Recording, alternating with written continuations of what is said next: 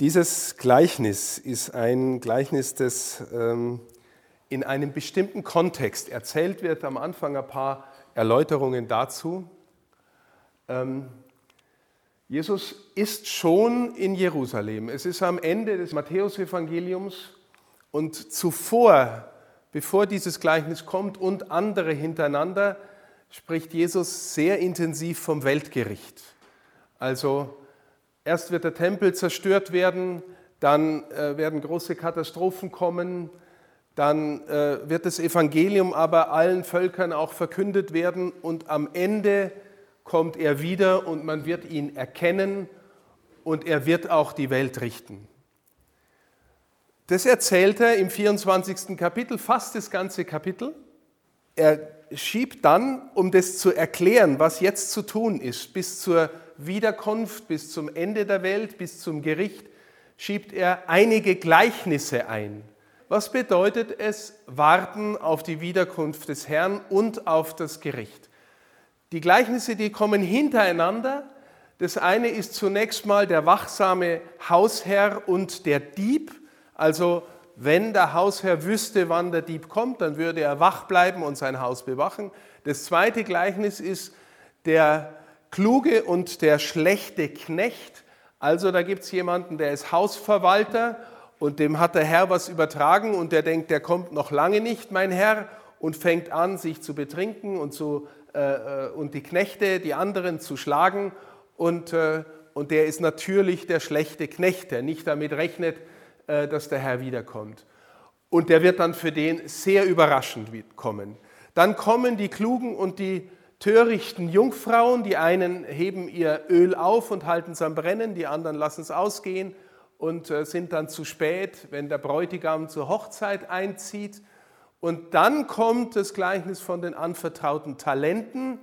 Danach noch, unmittelbar danach, das Gleichnis vom Weltgericht. Das kennt ihr alle, ähm, wo Jesus äh, wiederkommt und die Völker äh, vor sich antreten lässt und dann die Frage stellt, ob sie ihn erkannt haben in den Armen, in den Gefangenen, in den Notleidenden und so weiter. Also diese fünf Gleichnisse kommen hintereinander und ich rede mit euch jetzt über die anvertrauten Talente des Gleichnisses, das wir gehört haben ähm, vom Matthäusevangelium. Ein paar, äh, also die Auslegung, die wird euch vielleicht ein bisschen erstaunen. Das habe ich viel von meinem verehrten Lehrer gelernt. Es wird die Philosophie des Dialogs und die Philosophie der Gabe, über die ich ja schon ganz oft gesprochen habe, hier gewissermaßen darunter liegen, weil es ist so, dass wir ähm, gewissermaßen die äußere sichtbare Welt, die brauchen wir immer, um gewissermaßen die inneren, ähm, die inneren Dynamiken unseres Lebens und die innere Dynamik des Reiches Gottes verstehen zu können. Ja, Jesus nutzt Bilder dieser Welt, von der Landwirtschaft, von Familiensituationen, hier von äh, eben einem Kaufmann, der äh, loszieht und äh, eine Reise macht und seinen Dienern Verantwortung überträgt. Aber dahinter verbirgt sich eine tiefere Wirklichkeit, auf die hin lege ich das aus. Und beim letzten Mal schon habe ich gehört, in fast allen Gleichnissen, die Jesus uns erzählt, erzählt er auch von sich selbst. Erzählt er wie er auch selber ist. Oder du kannst natürlich auch übertragen und sagen, wie Gott ist. Ähm, also zunächst noch mal kurze Erinnerung. Ähm, da hat ein Mann, vielleicht ein Kaufmann, so erklären es die Exegeten, äh, ein paar Knechte und überlässt denen sein Vermögen. Er geht auf Reisen. Interessant ist, dass er ihnen offensichtlich das ganze Vermögen überlässt. Die Leute kriegen unterschiedliche Sachen, also Talente. Davon kommt übrigens unser Thema von den Talenten. Also wenn wir sagen, du hast viel Talent, dann kommt es von diesem Gleichnis aus der Schrift. Aber hier ist es zunächst Geldsumme, und zwar hohe Geldsumme. Ein Talent war ungefähr, wenn man es auf heute rechnet, 6000 Denare und ein Denar war der Arbeitslohn eines äh, Arbeiters in der Antike. Also einen Haufen Geld kriegen die alle der eine fünf, der andere zwei, der dritte eins, je nach seinen äh, Fähigkeiten, wie es heißt. Die beiden ersten erwirtschaften das äh, erfolgreich, der dritte vergräbt das eine Talent. Der Herr kehrt zurück vor der Rechenschaft, er lobt die ersten beiden, gibt ihnen größere Aufgaben und äh, lädt sie ein, teilzunehmen an der Freude seines Herrn. Da wird es schon ein bisschen transparent gewissermaßen auf das Himmelreich, auf das Eingehen in ein Größeres.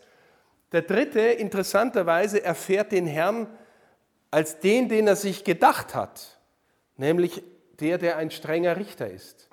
Ja, ein strenger Mann, der dort äh, äh erntet, wo er nichts gesät hat. Also ähm, er bekommt letztlich den Herrn, dem er, von den er eigentlich erwartet hat. Und er hat gemacht, äh, gedacht, er macht es richtig, aber er macht am Ende alles falsch. Es steht dann gegen Ende dieser interessante Satz da, wer hat, dem wird gegeben und er wird im Überfluss haben.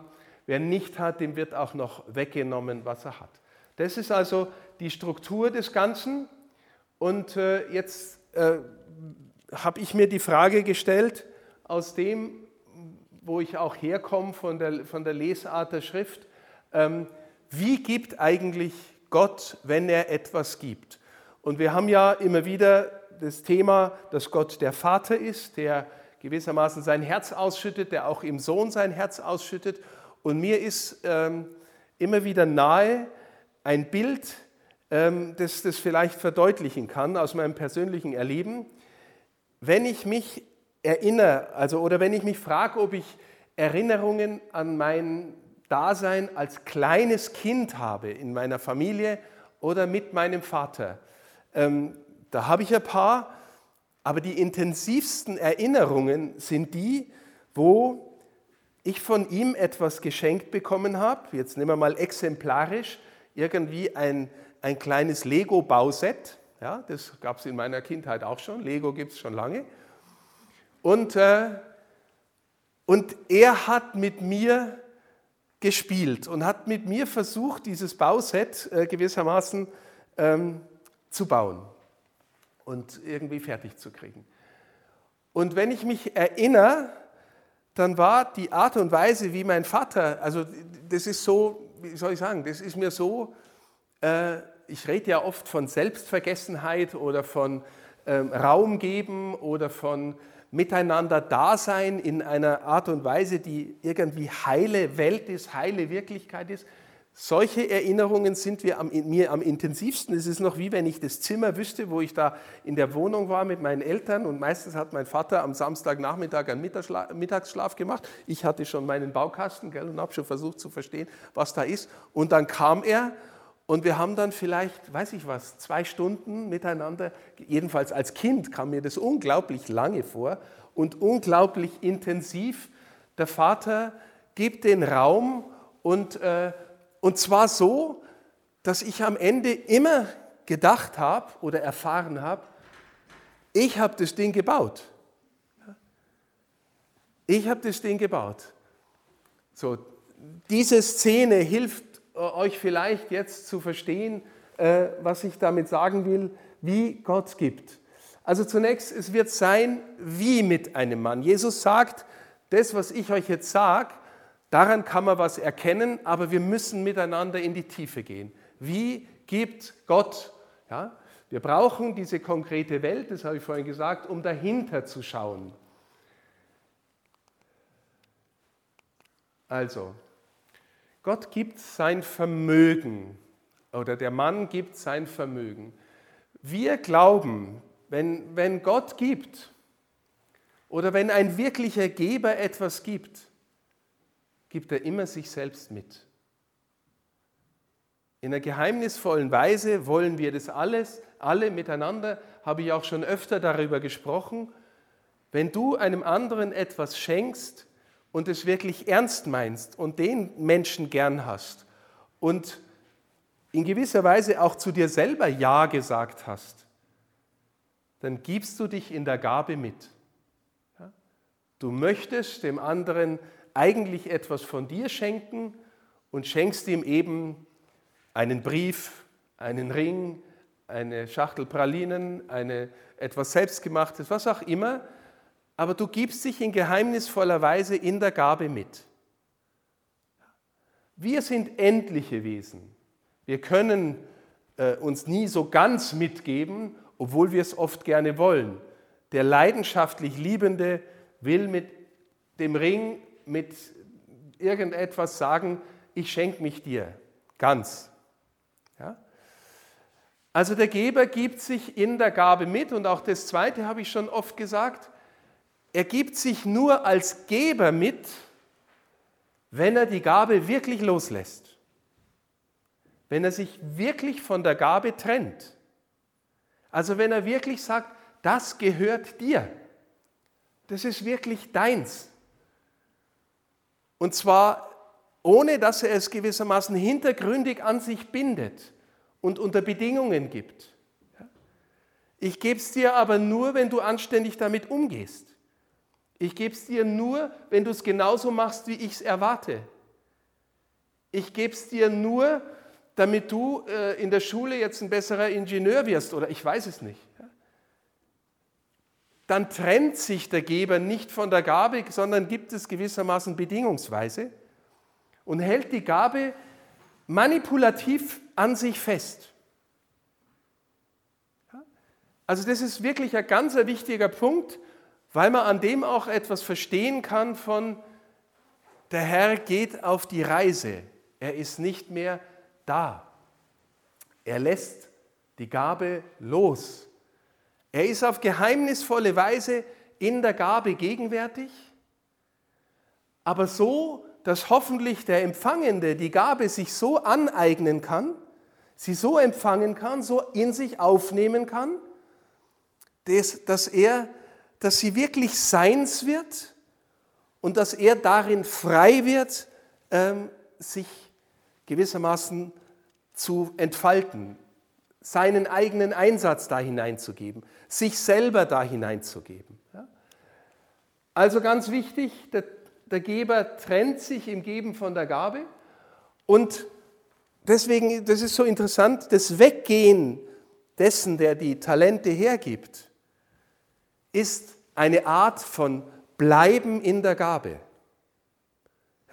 Manchmal, wenn ich jetzt euch die Szene nochmal in Erinnerung rufe von meinem Vater und mir beim Lego-Spielen, manchmal, wenn ich schon ein bisschen besser war, im Lego-Spielen, im Aufbauen des, des, des, Gegenstandes da, ist er manchmal rausgegangen und, äh, und ist weggeblieben und hat Zeitung gelesen oder ich weiß nicht irgendwas, weil er gemerkt hat, ich kann das jetzt schon selber. Und es war keine Weise des wirklich Wegseins, sondern eine Weise des Freiraumgebens, damit der Bur das, was er, was er da empfangen hat, selber entfaltet. Steht hier, es ist möglich oder so gibt Gott, dass er uns etwas schenkt und im Schenken frei gibt und Freiraum lässt, damit der Empfangende er selbst werden kann, im Empfangen. Wisst ihr, es gibt auch die Möglichkeit, dass ich sage, ich will aber jetzt das Gesetz erfüllen, der Papa hat mir das geschenkt, gell? Jetzt muss ich jede Zeile von der Gebrauchsanweisung genau lesen und dann setze ich den Stein auf den und schau, findest du, dass ich es gut mache oder ich mache es richtig? Soll ich das jetzt so machen? Ja? So muss ich es jetzt machen. Und dann, äh, dann will ich eigentlich immer nur das Gesetz erfüllen, weil die Gabe ein Du sollst auf mich legt. Du sollst es jetzt genauso machen, wie du glaubst, dass es der Papa erwartet. Aber der Papa erwartet Spiel. Sei du selbst. Gib dich da rein. Und so bin ich bei dir, dass du dein eigenes empfängst und nimmst und, und entfaltest und darin frei und du selbst wirst. Und eine empfangene Gabe, die von Gott kommt, ist eine Gabe, die nur dann Gabe bleibt, wenn man sie nicht einfach irgendwie gewissermaßen gegenständlich an sich nimmt und äh, als seinen Besitz an sich hält und äh, äh, gewissermaßen seinem Ego zuführt und sagt, jetzt habe ich das auch noch und das gehört mir. Die Gott gibt in einer Weise, dass sich das, was er gibt, so entfaltet, dass es im Weiterverschenken mehr wird. Also das Kind nimmt es, empfängt es, setzt sich ein, gibt sich ganz und spielt einfach. Und am Ende ist irgendwas Schönes entstanden, wenn es gelungen ist, Wenn es nicht ganz gelungen ist, kriegt man vielleicht wieder mal irgendwas anderes oder, oder der Papa kommt noch mal und lässt einen nicht so lang allein oder was auch immer. Aber er hilft in deine Freiheit, in deinen Einsatz deiner selbst. Er bejaht dich zutiefst in deinem Selbstsein dürfen, aber dein Selbstsein dürfen wächst, reift, wenn du dich selber wieder verschenkst. Wenn du selber so geben lernst, wie Gott gibt. Und selber ein Mensch wirst, der liebt und nicht manipuliert und nicht hintergründig festhält und nicht unter Bedingungen gibt und keine vergifteten Gaben gibt, sondern einfach schenkt. Und er gibt jetzt unterschiedliche Gaben, die nicht deswegen unterschiedlich gegeben werden, weil er den einen klein halten will, den anderen groß machen will, sondern weil er einfach unterschiedliche Menschen erschaffen hat und dem jedem nach seinem, in seiner Weise gibt. Wenn ich an meinen Vater denke und ich hatte eine zwei Jahre ältere Schwester, die hat auch immer was bekommen, meistens was anderes. Natürlich haben wir Kinder verglichen. Gell? Die hat mehr gekriegt oder der hat mehr gekriegt. Gell? Oder wenn, wenn er Limonade trinken durfte, musste man das immer ganz genau einschenken am Glas und so weiter.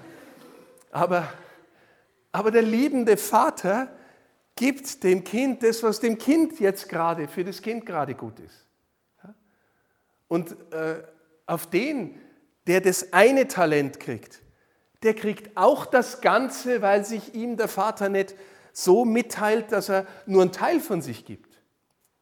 Weil in der Gabe gibt sich der Geber mit. Der gibt sich auch dem mit, der das eine Talent kriegt.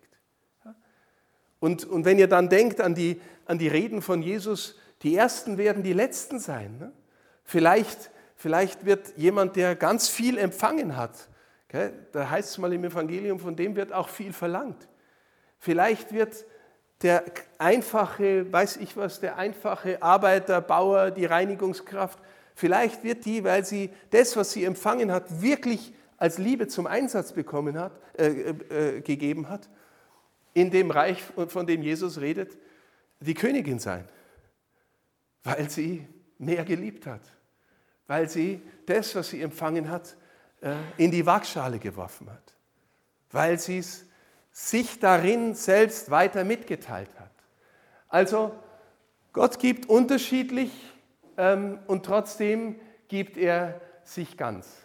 Nach langer Zeit kommt der, der Herr zurück und das können wir so auslegen, Gott hat Zeit mit dir, Gott hat Geduld mit dir, Gott gibt Freiraum. Ja, du fragst dich, ja, wo ist er denn? Ja, ist tiefer in dir, als du dir selber denken kannst. Er ist schon da.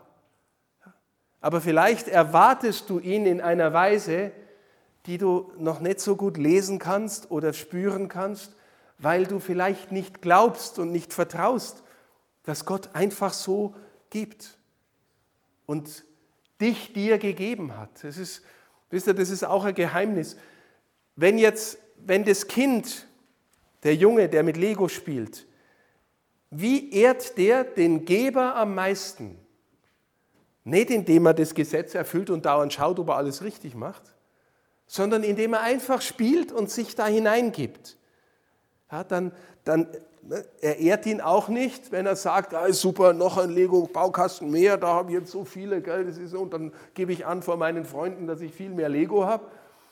Äh, so ehrt man irgendwie den Geber nicht, sondern einfach, indem er die Gabe so annimmt, wie, sie, wie ich sie mit meiner Fassung, mit meiner Fähigkeit annehmen kann und einfach darin dem entspreche, was mir da entgegenkommt, was mir da geschenkt ist. Steht hier, die, die Art und Weise, wie du eine Gabe annimmst, ehrt den Geber in der Weise des Annehmens. Es ist, äh, es ist im Grunde eine Weise, wieder zu geben wirkliches Empfangen, das im Empfangen den Geber ehrt, ist eine Weise, dem Geber die Ehre zu geben. Ja? Ähm, du könntest das Ding nehmen und, also ich könnte als Junge das Ding nehmen und sagen, Vater, äh, also das Klump ist ja irgendwie für Dreijährige, steht hier drauf, ich bin schon vier, äh, äh, bitte schenk mir was anderes. Oder ich weiß, ne? Sowas. Äh, und das ist keine Weise der Annahme der Gabe, die der Geber so gemeint hat. Er will einfach, das ist Spielzeug für ein Kind und du spiel einfach und spiel vielleicht mit mir und ich helfe dir darin zu wachsen und frei zu werden. Das ehrt den Geber. Meine Lieben, jeder von euch, ich auch, ich sage jedes Wort zu mir, ist sich selbst gegeben. Du hast dich dir nicht selber gegeben, sondern du bist dir gegeben. Das heißt, wir sind aufgerufen, das zu bejahen, zu verinnerlichen und uns durch die Art und Weise, wie wir es bejahen und verinnerlichen und uns selber geben, verschenken, den Geber ehren. Den Geber ehren, der zum Ausdruck kommt in der Art und Weise, wie wir uns selbst als Gabe empfangen. Also seine Anwesenheit in dir, die zugleich eine Art von Abwesenheit ist, ruft dich über dich hinaus. Er ist in dir, du kannst vertrauen, dass, äh, dass er ähm, gewissermaßen durch das, was er dir geschenkt hat, in dir bleibt, aber in einer dynamischen Weise, die dich aufruft, dich zu investieren, dich zu verschenken, deinen Weg zu gehen mit dem, was dir geschenkt ist, mit deinen Fähigkeiten. Der dritte vergräbt die Gabe. Der versteht die nur gegenständlich und ehrt darin den Geber nicht. er hat Angst vor ihm, weil er ein strenger Richter ist oder ein strenger Mann ist, der erntet, was er nicht gesät hat. Ja, warum erntet er, was er nicht gesät hat? Ja, weil die Liebe mehr wird, indem man sie verschenkt. Ja, Gott verschenkt Liebe und zieht sich dann zurück und ermöglicht der Welt, zum Beispiel Geschichte zu werden oder sich zu entfalten im Prozess der Evolution. Ist Gott darin? Natürlich ist er geheimnisvoll darin. Ja. Hält er das fest wie ein Manipulator? Nein, nein. Er gibt Welt frei, er gibt Mensch frei, er gibt die Geschichte sich selbst frei. Er gibt jedem Menschen sich selbst frei. Warum? Damit der Mensch lernt, sich zu verschenken und darin auch anderen Raum zu geben. Deswegen, wenn da jetzt fünf Talente kommen äh, und, der, und der Mensch, der sich eingesetzt hat, äh, produziert fünf weitere, dann nicht deswegen, dass er jetzt quantitativ genau dasselbe äh, da hergebracht hat, sondern daran wird sichtbar, das, was er empfangen hat, das ist, darin ist er auch ein Geber.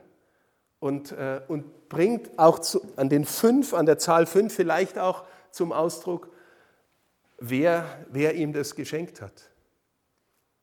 Steht ihr, das ist nicht einfach eine Gleichung von Quantität, sondern darunter sehen wir, bring dich zum Einsatz und du bringst Frucht in der Weise, wie Gott gibt. Bei dem, der zwei hat auch. Und der dritte will nicht ein Empfangender sein, traut dem Frieden nicht, denkt sich, naja, der gibt mir nur unter Bedingungen, damit ich alles genau erfülle. Ich gehe total auf Nummer sicher, der will das Ding wieder zurückhaben, buddel ich es ein, gell, lebt derweil mein eigenes Leben und dann kommt er und dann gebe ich es ihm wieder. Und dann sagt Gott, mein Lieber, komplettes Missverständnis von dem, äh, was ich dir da äh, getan habe und gegeben habe. Komplettes Missverständnis. Das ist nichts irgendwie einfach nur Gegenständliches. Das ist ein, eine Hilfe, frei zu werden, tief zu werden, du selbst zu werden, liebesfähig zu werden, zu vertrauen, dass Gott die Welt trotz allem, was auch passiert, in der Hand hält und da ist und mit dir geht. Mitten in dieser Welt bist du berufen, ein Empfangender zu sein und darin ein Gebender zu werden. Deswegen äh, macht er aus der Gabe nur was Gegenständliches und hält sich in dieser Weise, obwohl er meint, gell, er tut irgendwas Richtiges, weil der ja streng ist, hält er sich genau auf diese Weise Gott vom Leib, damit er einfach er selbst sein kann und nicht sich von der Gabe im richtig verstandenen Sinn in Anspruch nehmen kann, in Anspruch nehmen lässt. Sie nicht in sich gewissermaßen aufgehen äh, und, und lässt und, und sie verwirklicht. Er tötet die Gabe in sich und damit Gottes Gegenwart. Meine Lieben, im Johannesevangelium oder im ersten Johannesbrief steht der strenge Satz, wer nicht liebt, bleibt im Tod. Wer nicht liebt, bleibt im Tod. Warum? Weil das Leben, das Gott dir schenkt, ein Leben ist, das so viel größer ist als nur das biologische Leben. Und nur das biologische Leben tendiert dazu, dass wir an uns halten und die Dinge äh, zusammenraffen und äh, unser So sein sollen, uns selber unter den Hintern schieben oder unter die Beine schieben, damit wir wir selbst bleiben. Gottes Gaben vermehren sich, wenn wir sie zum Einsatz bringen. Der Mensch mit dem einen Talent bleibt bei sich und in sich und bleibt dem Geber ein Fremder. Wisst ihr, wenn, stellt euch mal vor, morgen kommt Jesus wieder. Also irgendwann kommt er wieder, gell? das glauben wir. Wir beten es im Glaubenskenntnis, er kommt zu richten die Lebenden und die Toten. Und hier ist eine Weise äh, geschildert, wie man sich Gericht vorstellen kann. Also hast du etwas von dem, was er dir geschenkt hat, an Schöpfung und Erlösung, so in dir aufgenommen, sich auswirken lassen, in deiner Freiheit, im Spiel, in der Hingabe mit dem, was dir geschenkt ist? und im Weiterschenken, so dass du, wenn er kommt, spürst, das ist der, der, den ich gesucht habe, nach dem ich mich gesehnt habe, dem ich alles verdanke, der mich einlädt in der Freude. Glaubst du, er ist so? Und zwar, obwohl er dich auch kennt? Oder denkst du dir, um Gottes Willen, jetzt, jetzt kommt der okay, und sieht alles und ich habe mein ganzes Leben irgendwie so gelebt, dass ich vor allem erst einmal an mich gedacht habe und zweitens an mich und drittens dann auch nochmal an mich.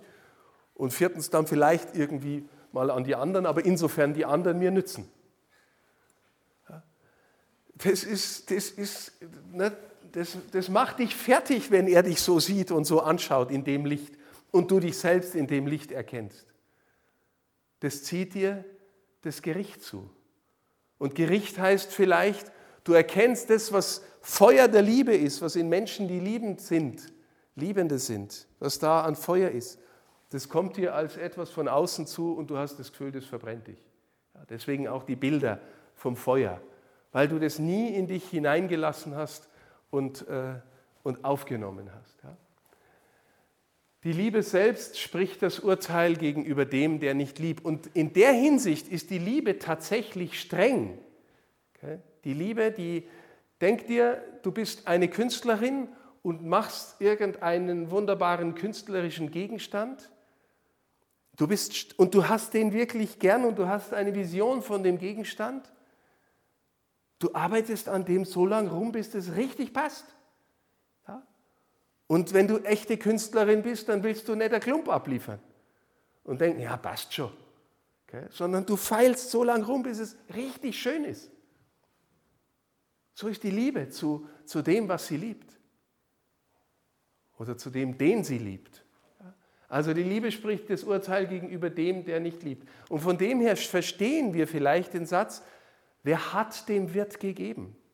Ja, wenn du ein, ein Mensch bist, der offenen Herzens durch die Gegend läuft und aus dem lebt, was er empfangen hat, der letztlich ein verdanktes Dasein lebt. Weil du dich dir selbst verdankst, weil du auch Ja zu dir gesagt hast, weil Gott Ja zu dir gesagt hast und dieses Ja so verschenkst, dass du anderen, andere begabst, für andere Freiräume eröffnest. Wenn das so ist, dann fällt es dir überhaupt nicht schwer, ganz viel aus der Welt auch zu empfangen, anzunehmen in dir aufzunehmen. Wenn du so bist wie der Typ, der sich nie ändern will, weil er nichts empfangen will, weil er, weil er, selbst bleiben will und alles vergräbt, dann bleibst du leider immer nur du selbst, aber in einem schlechten Sinn, nicht in einem guten. Also wer nicht liebt, bleibt im Tod. Wer hat, dem wird gegeben. Was ist die Weise, wie wir einander haben? Ja, wenn du sagst, mein Freund, meine Freundin, mein Mann, meine Frau, was ist das für ein Besitzanspruch? Du ahnst, es geht nicht, dass du den anderen wie einen Gegenstand festhältst. Du ahnst, dass dieses Mein aus dem Verhältnis von Freiheit zu Freiheit kommt. Ja? Das geht nicht anders. Und, und die Freiheit, die sich dem anderen einfach so gibt und zusagt, weil sie ein Ja zu ihm gesagt hat und weil sie darin auch sich selbst geben will. Wer hat, dem wird gegeben. Zwei Zitate noch von C.S. Lewis. Der eine Grundsatz der Hölle lautet, ich gehöre nur mir selbst. Und der zweite Satz, den C.S. Lewis gesagt hat, nichts, was du nicht losgelassen hast, wird dir jemals wirklich gehören. Und mit Loslassen meint er, ne, der, der, Geber trennt sich von der Gabe, auch wenn er sich selber gibt, muss er sich gewissermaßen nicht nur dosiert einsetzen, sondern sich selbst. Sich selbst geben. Und wenn ich den anderen oder auch die Sache oder auch das Ding aus der Schöpfung immer nur gegenständlich haben will, weil ich meinen Besitz vermehren will, das gehört dir nie. C.S. Lewis sagte auch den schönen Satz, wenn du die ganze Welt besitzen willst, geht sie dir verloren. Wenn du wirklich Gott suchst und sein Reich, findest du ihn und die Welt wird dir noch hinterhergeworfen. Amen.